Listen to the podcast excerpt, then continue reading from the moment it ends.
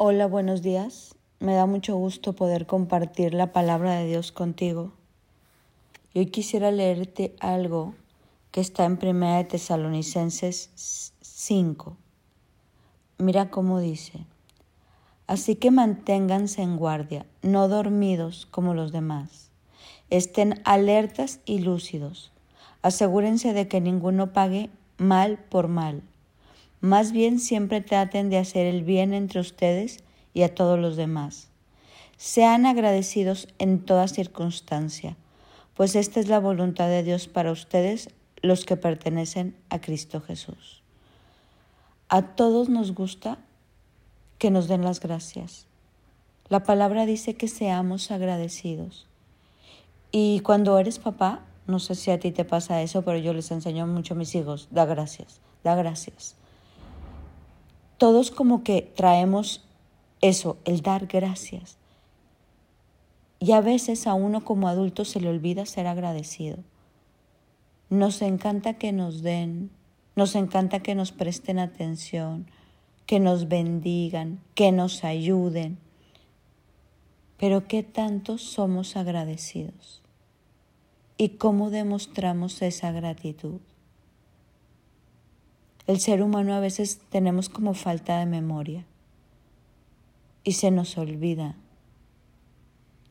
Y, como que echamos al baúl las cosas buenas que Dios ha hecho por nosotros y otros han hecho bueno por nosotros.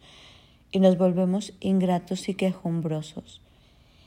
Y la ingratitud y la queja cierran la puerta a las bendiciones. Mas la gratitud abre la puerta a toda bendición.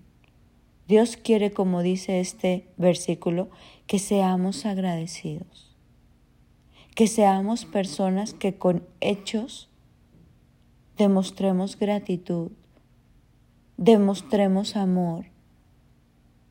Yo creo que a ti te gusta que te digan gracias. Esa palabra no te cae mal. Que te demuestren gratitud, y a Dios también, y a tu prójimo también. Porque la ingratitud, la queja, no nos dejan avanzar al plan que Dios tiene para nuestra vida.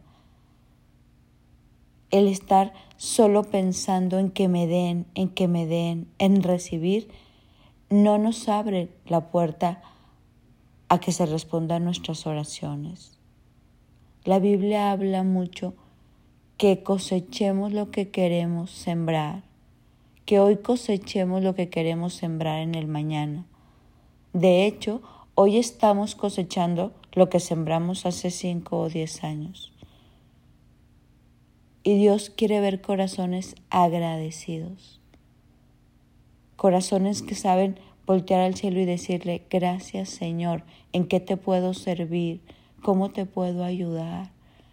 Corazones que saben perfectamente de dónde lo sacó Dios y mostrar gratitud y también hacia el hombre, porque todo lo que hacemos hacia los hombres es como si lo hiciéramos hacia Dios.